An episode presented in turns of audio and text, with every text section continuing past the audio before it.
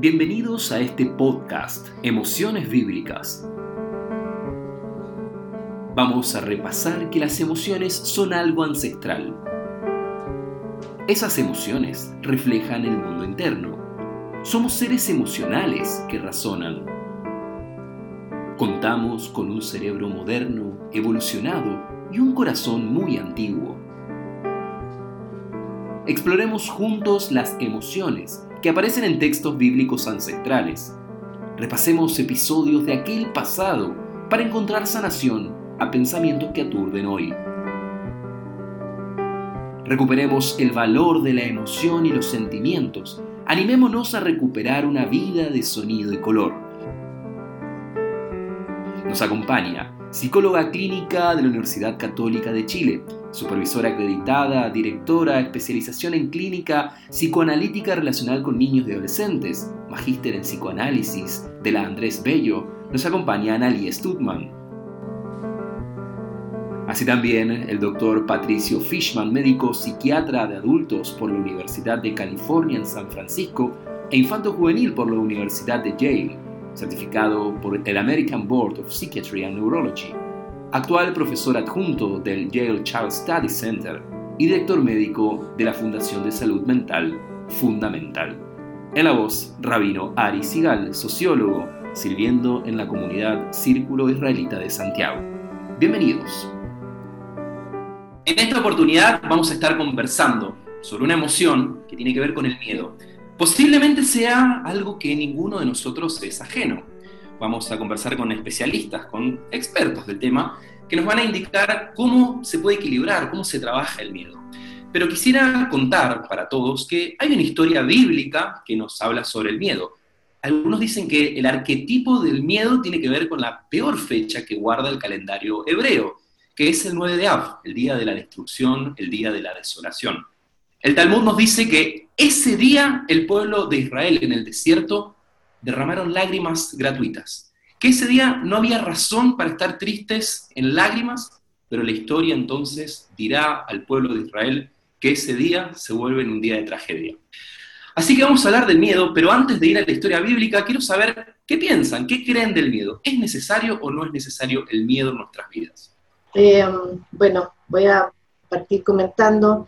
El concepto de que sea necesario, eh, yo pienso que eh, es posterior a algo que biológicamente, y tal vez Pato lo puede contar mejor, lo puede explicar mejor, nos antecede, ¿no? Y que más bien el miedo pareciera ser venir como una cualidad en, nuestra, eh, en nuestra experiencia humana, eh, con una función de sobrevivencia, ¿no? Es decir, con una función de alerta, con una función de alarma, que, estaría más cercana como a lo que podríamos llamar, ¿no es cierto?, eh, la, la, angustia como primera experiencia, como primera sensación, ¿no es cierto?, pero el miedo tendría una función protectora que podría confundirse o distorsionarse, desviarse, tergiversarse en el camino a propósito de quedar anclado como un miedo crónico. ¿no? Pero me parece que la experiencia de miedo tiene que ver con una, una función eh, adaptativa, ¿no? de aversión al peligro, de, de, poder temer del peligro.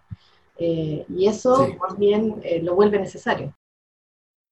Antes de referirme al tema como tú dijiste, en el día biológico o quizás evolutivo detrás del, del miedo, creo que eh, es bien importante que, como las palabras a veces ayudan y a veces confunden, tratemos de averiguar cómo lo vive cada persona, porque nosotros tenemos términos diferentes, ¿cierto? Para miedo, para ansiedad, para angustia, para fobia.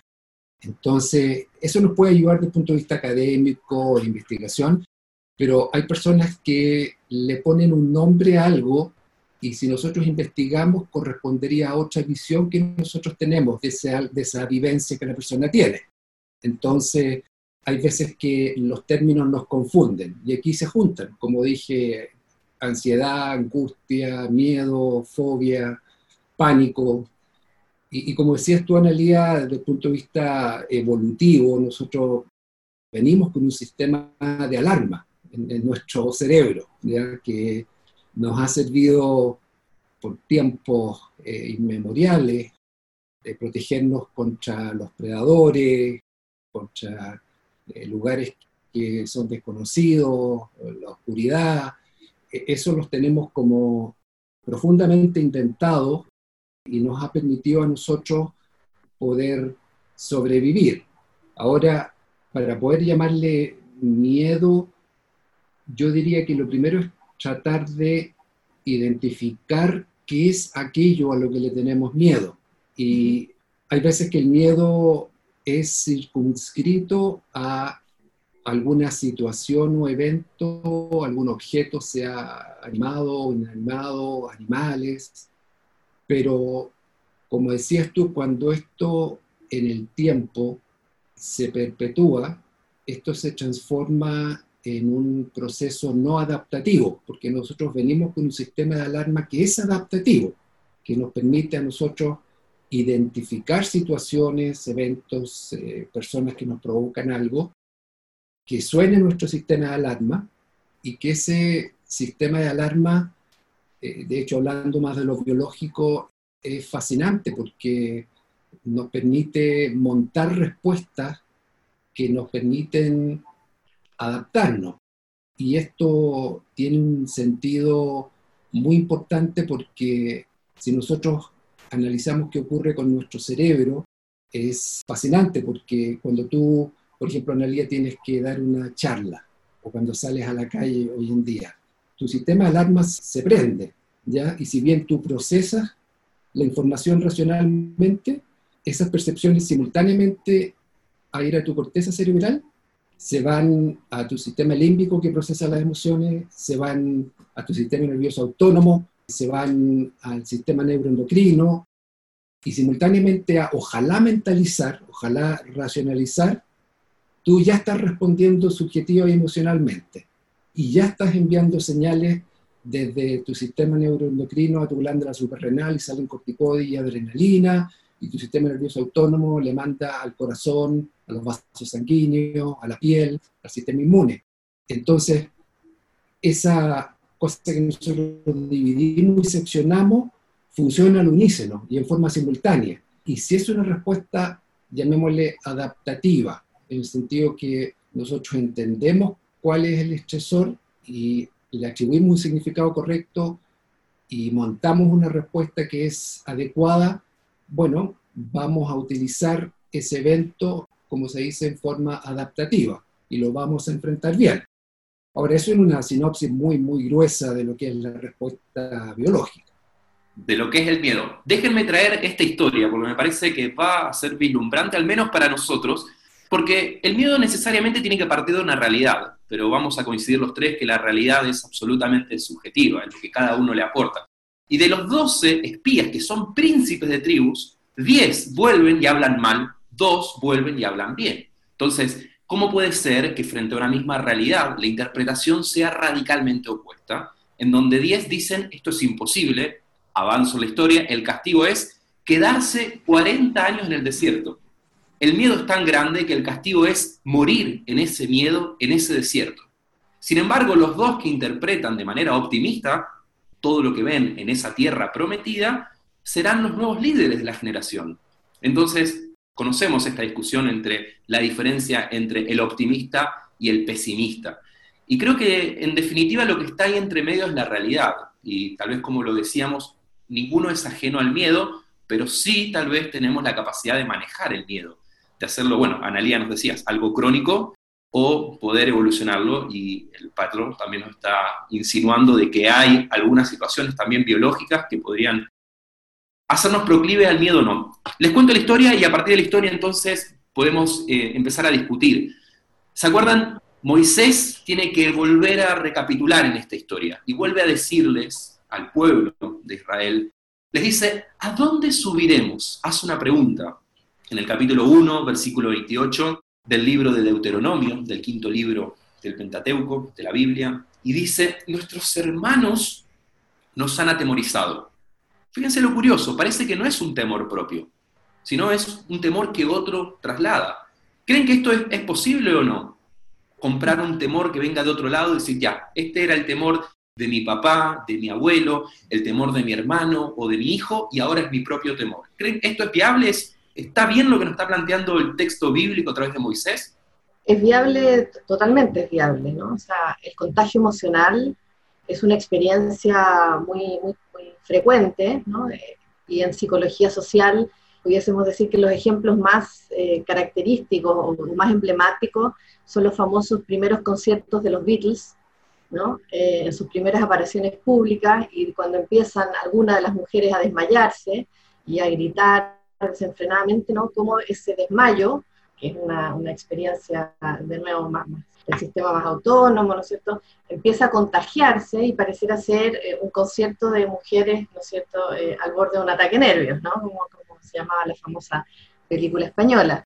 Entonces, sí, puede haber contagio emocional del miedo, como también a veces hay contagio emocional de la alegría, de la euforia, de esta experiencia. Lo, que, lo, que, es llamativo de la, de la, historia que tú cuentas, ¿no es cierto?, es la impregnancia que tiene en cada uno de los Maravilín que, que escuchan ese mensaje y se sienten de alguna manera eh, identificados con el temor que le transmite ese otro.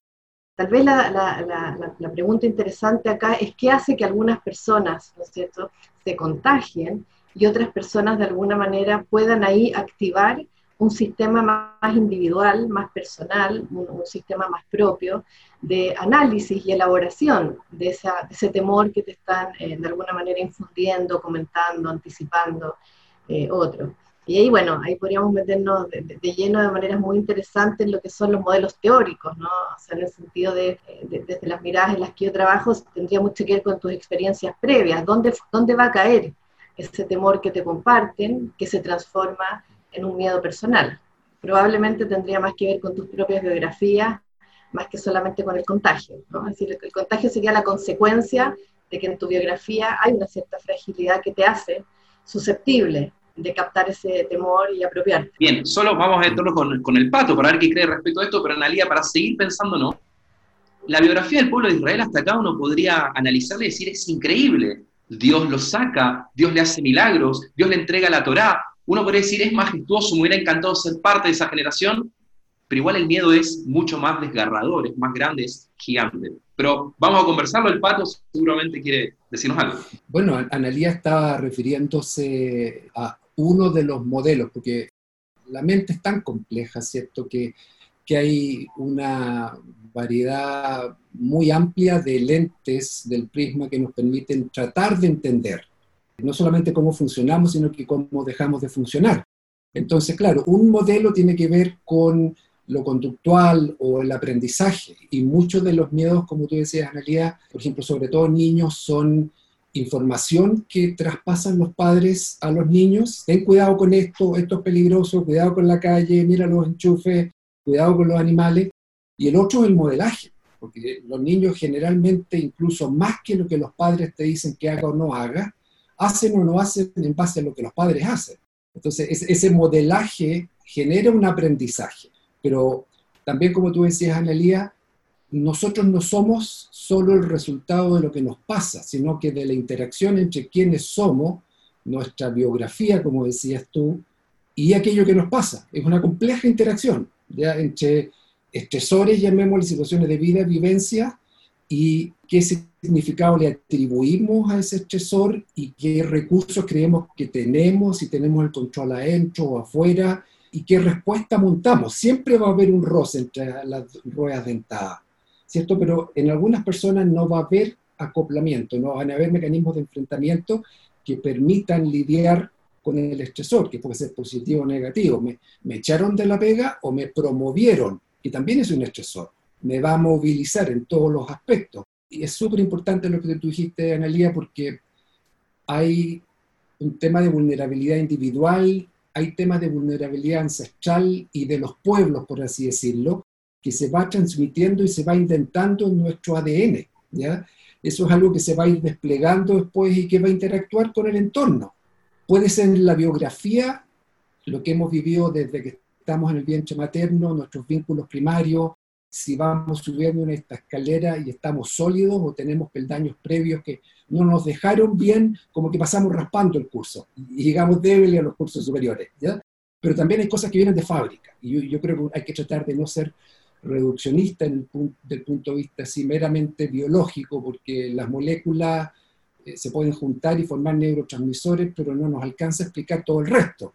Pero hay cosas que son genéticas. Nosotros venimos a veces de fábrica con un sistema de alarma para hablar del miedo, no, no de la regulación de otras emociones, con un sistema de fábrica que hace que nuestro sistema de alarma sea una ONEMI muy sensible, no la del 2010 que no detectó muchas cosas, sino que una ONEMI ahora que si siente un pequeño movimiento telúrico en Iquique dice terremoto, tsunami y se sale en Mapocho.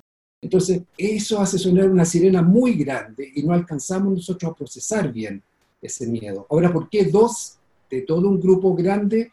Sería reinteresante analizar la biografía de ellos, sería reinteresante analizar eh, la historia genética, y sería súper interesante también, porque en algún momento tú lo dijiste, Ari, pensar si ellos tenían un, lente con el cual veían lo que todos veían, pero le atribuían un significado diferente en base a cómo ellos entendían a estos seres grandes, eh, construcciones monstruosas.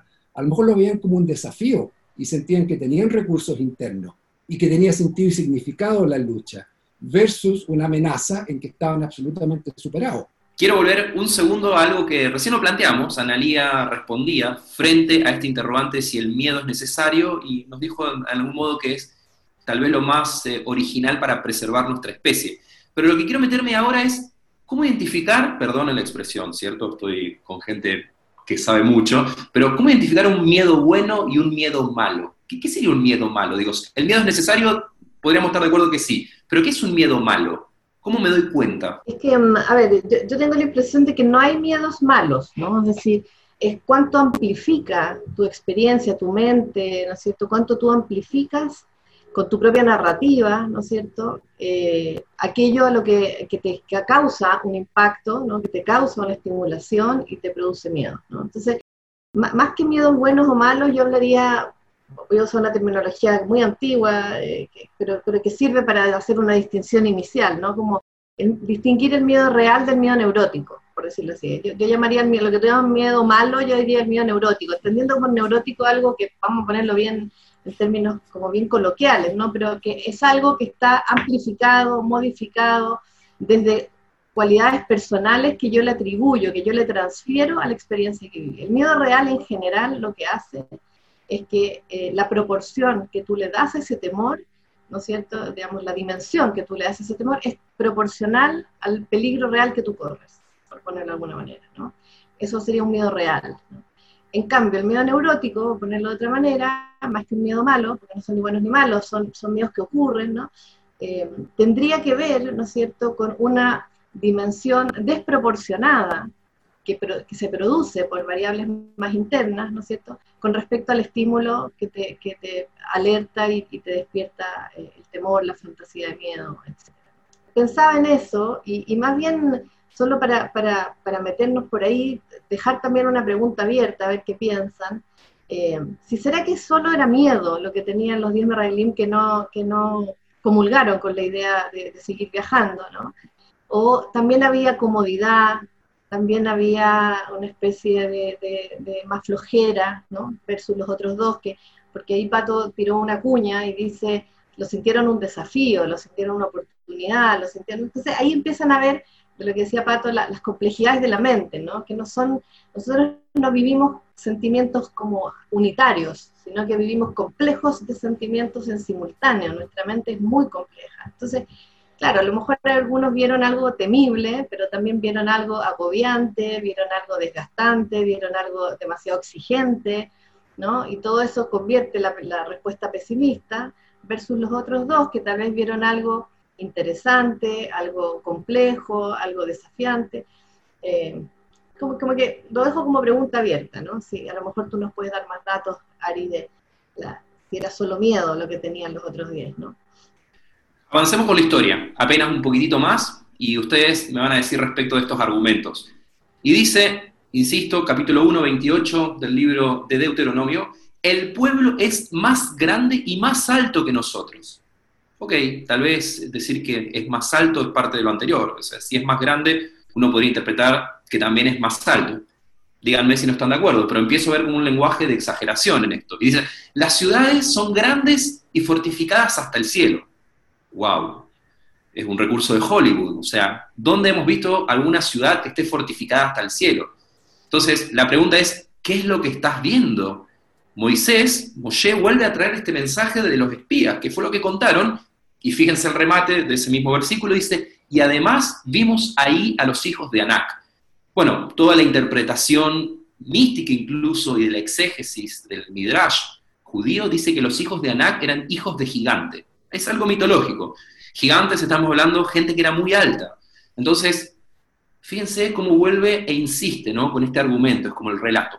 Son más grandes, son más altos. Y sí, si son más grandes necesitan ciudades más grandes también. Pero no, insiste el versículo. Ciudades grandes y fortificadas hasta el cielo, y encima están los gigantes. Y es posible, digo, cuadra dentro del relato.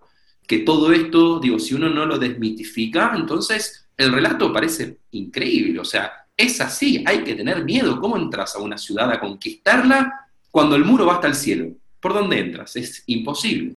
¿Qué piensan respecto de eso, de esa construcción del miedo, que es perfecta? Digo, no, no hay por dónde romperla. Hay una porción del miedo, como dijimos, que es adaptativa. O sea, es bueno tener miedo, llámale miedo, pero podemos llamarle cautela, precaución, antes de emprender cualquier tipo de acción.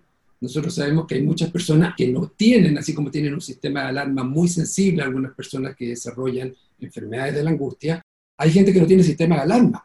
¿cierto? Hay chicos que se suben al techo y no tienen ninguna noción del peligro que eso significa.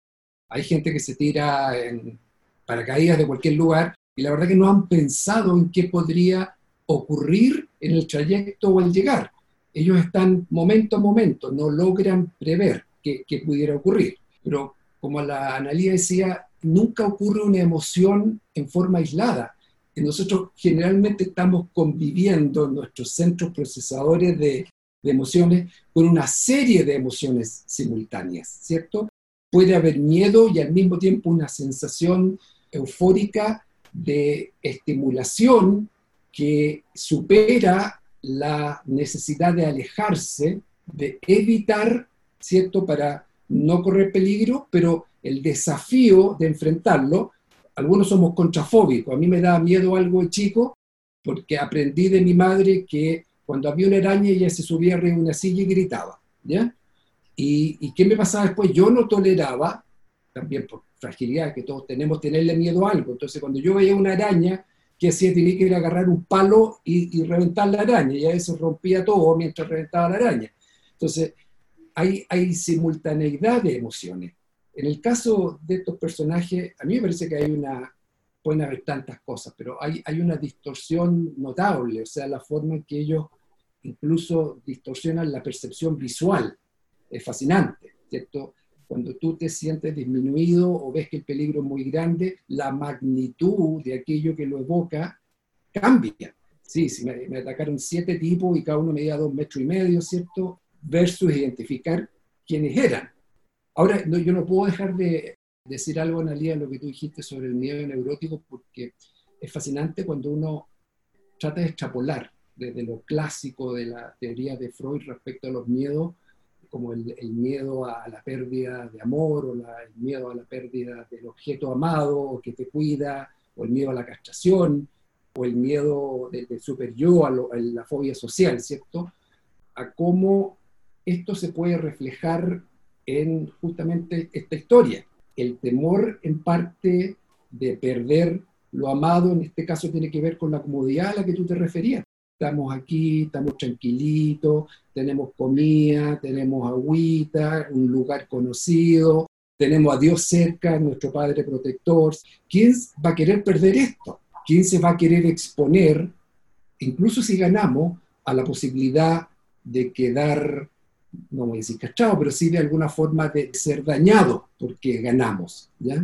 Entonces hay una serie de miedos que no son conscientes, que obviamente no están en el escenario consciente del que lo vive, están detrás de las cortinas y nos mueven, nos mueven como hilitos invisibles y somos marionetas que a veces nos hacen ir y enfrentar y a veces no enfrentar. Entonces es, muy difícil poder a priori, y, obviamente algunos miles de años después, analizar y decir qué estaba en la cabeza de estos versus estos otros. Creo que el planteo, eh, que me parece como muy oportuno, es tal vez lo que dice en esa zona de confort, ¿no?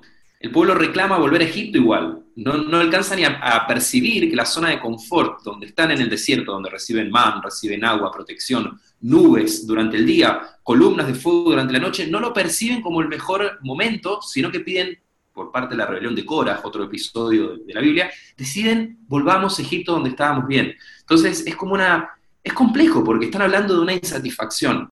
Y quiero traer dos visiones. Una es un comentarista medieval, Bala Turim, que toma una palabra en hebreo, este versículo dice, Ajeinu, nuestros hermanos, dice, Emasu et levaveinu. Dice, nuestros hermanos, y parecería que hay una coma en el texto, dice, fueron impuestos nuestros corazones. Es como decir, ese miedo nunca pude decidir si quería tenerlo o no tenerlo.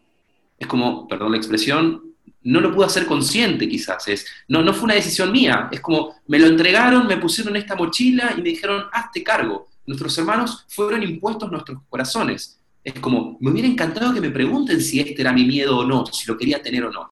Pero el Bala Turim, este comentarista español del siglo XIII, dice, no, no, no, no fueron impuestos, esto no es voz pasiva, es al revés, es una voz totalmente activa. Nuestros hermanos, con lo que dijeron, impusieron nuestros corazones, nos encaminaron a estar 40 años en el desierto. O sea, no es que me tocó, no es que me ocurrió, no fue que justo estaba ahí y me pasó esto, sino que al revés, tú elegiste caminar por este valle de tiniebla y por esta sensación de miedo. ¿Qué piensan de eso? Eh, ¿Hay forma de romper con este paradigma? Digo, ¿hay forma de volverse optimistas al 100%? No sería bueno, ¿no? Ahí es donde Pato te habla de la contrafobia y la euforia, ¿no? Así, no sería bueno ser nunca un optimista al 100%, digamos, hay que dejarle siempre un...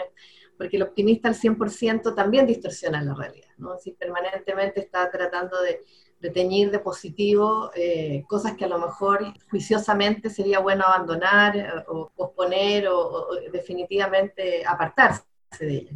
Pero yo, yo sí pienso que, que, aquí, eh, yo creo que bueno, siempre la Torah nos trae cosas que, de alguna manera van a seguir siendo señuelos para el futuro del pueblo, porque yo más bien hablaría yo como de la personalidad de los que tienen alma de pioneros, de los que tienen más alma de establishment, ¿no? Como, digamos que estos dos eh, distintos, estos dos espías, eh, hay algo, ¿no? Donde, donde pareciera ser que, salir a, construir, salir a crear historia, salir a, a, crear algo que, no hay, ¿no es cierto? Pero, pero tienen esa develación previa, ¿no? Como de que vale la pena. Tienen una cosa diferente a estos otros que de alguna manera, ya sea por, por, voz pasiva o voz activa de elegir, ¿no? Eh, no arriesgar, prefieren, eh, como dices tú, por una parte no ir y algunos incluso volver eh, a, lo otro.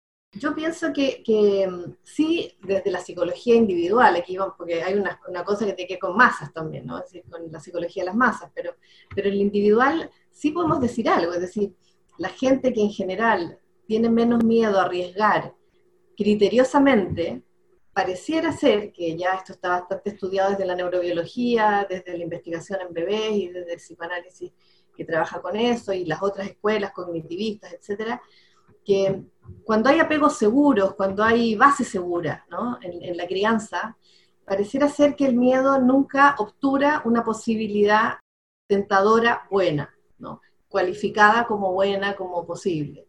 Eh, y a su vez también te va a hacer ser juicioso y criterioso de no embarcarte en, desafíos, ¿no es cierto?, que superen tus propias capacidades. Entonces, yo pienso que acá es muy interesante, porque acá está la presencia de Dios y lo que Dios nos nos está brindando en ese momento, ¿no es cierto?, que es una, una serie de situaciones favorables para que nos atrevamos a arriesgarnos.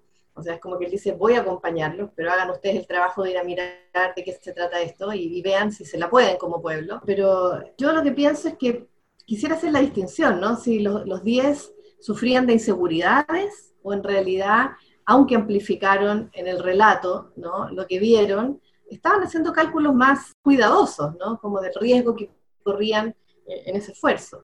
Yo creo que ese es lo que lo dice Pato, eso es lo que no sabemos, tendríamos que investigar mm. con ellos mismos. Pero es interesante porque es un dilema, los que son más proactivos, la gente que es más, los emprendedores actuales, ¿no? Los que dicen, me tiro con un negocio ahora en la mitad de la pandemia, hago algo, versus los que dicen, no es momento, no es momento para invertir, no es momento para gastar.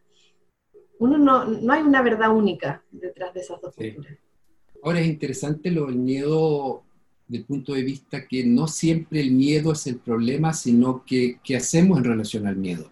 De hecho, hay miedos que son magnificados y no corresponden a la dimensión real y se transforman en miedos que nosotros llamamos patológicos, cuando no solamente son miedos magnificados, distorsionados, sino que generan en la persona una respuesta no adaptativa.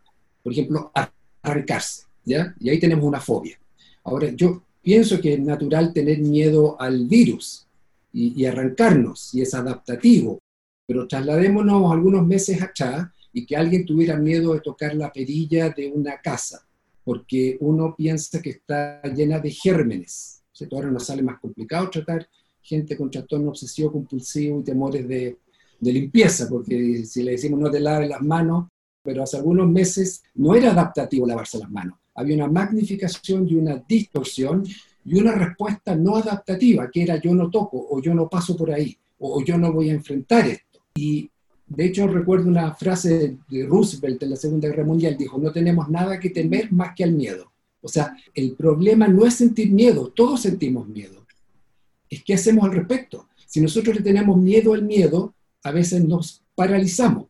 Si nosotros a veces no le tenemos ni siquiera un poquitito de miedo y respeto, somos incautos y enfrentamos de una forma quizás inmadura, impulsiva.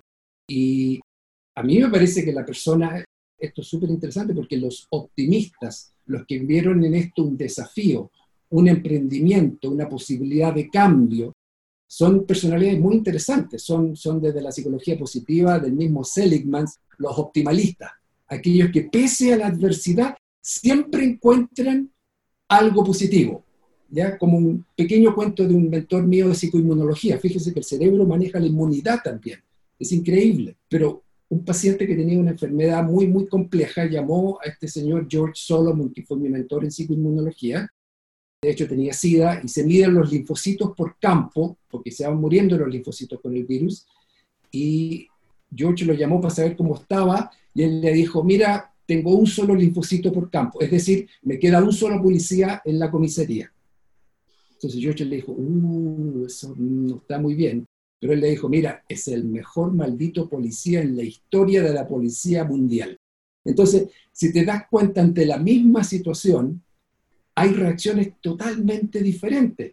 Porque esto, como la analía decía, es una compleja combinación entre lo que tú traes de fábrica y si se, obtuvo confianza básica, si se obtuvo autonomía, si se obtuvo independencia, si hubo separación, individuación, cómo, cómo se fue construyendo por los materiales que traía el niño, el joven y el adulto. Y eso es lo que lo hace fascinante y tan individual el nudo de nuestra vida pasa alrededor del miedo. Y tal vez es un tema tabú, que esta emoción no queremos conversarla, ni siquiera aceptarla, que es parte de nosotros. Hay un texto de Manuel Levinas, filosófico, en cuatro lecturas talmúdicas, que Manuel Levinas toma exactamente esta porción de la Torá, de la Biblia, para decirnos que no hay ninguna tierra prometida, no existen las tierras prometidas, porque en su visión todas las promesas se caen. Aquel que vive solamente de promesas, entonces posiblemente la realidad siempre lo va a superar a esas expectativas. Entonces dice, no hay tierra prometida, la única tierra posible acá es una tierra permitida. Y recién estábamos queriendo saber el looking forward respecto de qué pasa. El pueblo de Israel va a entrar a la tierra de Canaán, van a entrar a la tierra prometida, van a entrar con problemas, dificultades, guerras que ganan, batallas que pierden, pero lo que tenemos seguridad es que van a entrar. Entonces, creo que ahí está un poco la raíz judía. Y hay muchas canciones, si recuerdan, de A, Icar, Ve, Icar, Lo, Le, Fajet, dice, el fundamento, el principio es no temer, y esto se canta y se grita, Altira Israel, Altira, no temas pueblo de Israel, no temas. Históricamente sabemos, nosotros hemos pasado por mucho y el miedo fue parte de nosotros. Pero creo, esto es a título personal, que, somos una generación en donde esa emoción sentimos haberla superado pero nos come por dentro. Fíjense, la interpretación clásica de los sabios del Talmud dice, ¿qué fue lo que pasó en esa generación? Fueron faltos de fe y su autopercepción los engañó. Esas fueron las dos cualidades. El miedo los consume por no tener suficiente fe y por tener una autopercepción muy baja, muy disminuida, muy equivocada. Entonces, para ir cerrando un poco, eh, me quedo tranquilo que es bueno tener miedo. Imagino que si hubieran tenido el acceso a terapia, toda la generación del desierto no hubieran estado 40 años, hubieran ingresado directo, pero quisiera saber cuáles son las soluciones que tengo a mano, que están al alcance mías y de cualquier ser humano para poder trabajar, elaborar, procesar, equilibrar el miedo. Mira, como, como una, tú mismo lo estabas proponiendo, me parece que como una idea más, más, al cierre, me parece interesante eh, tomar eh, una idea que genera como un cierto balance con el miedo y que tú es la esperanza, el anhelo, ¿no? Eh, y que como pueblo lo hemos, lo hemos vivido tantas veces, ¿no? Como uno podría pensar en los pioneros en Israel, ¿no es cierto? Los, los primeros Hayalim, que luchan contra 10, 12 países en simultáneo, ¿no? que están siendo atacados por toda su frontera. ¿Qué hace que de alguna manera uno, se, uno de vuelta eh, y se atreva? ¿no? ¿Dónde está ese atrevimiento? ¿En, base, en qué está fundado ese atrevimiento? Como decíamos con Pato en distintos momentos, ese atrevimiento puede ser una distorsión peligrosa, o sea, puede ser patológico, ese atrevimiento puede ser excesivo y, terminar pésimo, ¿no es cierto? Como una, cierta eh, euforia o una cierta manía o una, una cosa que megalomaníaca que, que, te termina matando, ¿no? Destruyendo. O ese anhelo, ese deseo, y, ahí pensé en un, en un sociólogo, ¿no? Un blog que habla, ¿no? Como que a la base de toda esperanza se alberga un anhelo que, puntual, y, debajo de todo anhelo, más bien lo que siempre vive y palpita es el deseo. Entonces me da la impresión de que hay algo en, la formulación de esta, de esta, historia bíblica, ¿no? donde pareciera ser que no estaba tan claro el deseo en todos los espías que viajaron respecto de salir a la conquista de este nuevo lugar y que quienes mantuvieron con más fervor el deseo pudieron de alguna manera ajustar el miedo que deben haber sentido al ver este pueblo organizado y tan tecnológicamente superior, para igual sostener eh, el anhelo de, hacerlo, versus los otros en donde tal vez el deseo no, no, cumplía, eh, una, una, no tenía tanta fuerza. Y bueno, nos va a dar para muchas conversaciones más pensar cuál es la fuente del deseo, ¿no? Pero Yo quería mencionar algo que puede quedar en puntos suspensivos para otra conversación, eh, Analia Ari, que, que, es el miedo a los judíos. Nosotros a veces hablamos de antisemitismo, yo a veces me refiero a judeofobia. Qué interesante saber o meternos en el campo de por qué hay fobia a los judíos. Porque no solamente hay odio, hay miedo. Pero sí me, me llamó lo que tú dijiste, Analia, respecto a cómo combatimos temprano en la formación de nuestro pueblo en Israel contra ejércitos de tantos países, pocos miles contra millones. Y a mí lo que se me ocurre, y esto puede tener el sesgo de mi desarrollo personal, que tiene que ver con conocimiento, autoconocimiento y conocimiento y, conciencia e integración. ¿Y a qué me refiero con esto? Si yo me conozco, si tengo el, el privilegio de conocerme, y ahí a veces uno se puede conocer sin terapia, pero si yo me puedo conocer, he tenido la posibilidad de visitarme, quizás me va a dar menos miedo el miedo, o quizás voy a entender por qué quiero hacer algo. Y probablemente si yo siento que como nuestros primeros pioneros, tengo a Dios adentro y no afuera, o a mi familia adentro, incluso si tú no crees en Dios. Yo no estoy peleando por mí o por mi vida. Está mi marido aquí, o está mi esposa aquí, están mis hijos. Somos muchos en mí ya no, no soy solamente yo. Esa capacidad de poder conocerse y de poder integrar y no ver afuera los recursos, sino que yo tengo a Dios de mi lado, Dios está conmigo, yo estoy con Dios, ¿cierto? Dios no está ahí arriba. Creo que justamente nos permite a nosotros enfrentar las adversidades. Cuando hablamos de resiliencia no, no hay una, un gran misterio, está basado en una serie de constructos que se van generando a través de la vida, pero que nos permiten a nosotros a través de conocernos y de integrarnos, encontrarle significado, enfrentar los desafíos o las amenazas. Excelente. Hemos desandado el camino del miedo, pero hemos abierto el camino del deseo, de la decepción, de la ira y otras tantas emociones, sensaciones que aparecen alrededor de nosotros. Pato, Analía, un lujo, nos estaremos reencontrando. Muchas gracias. Gracias.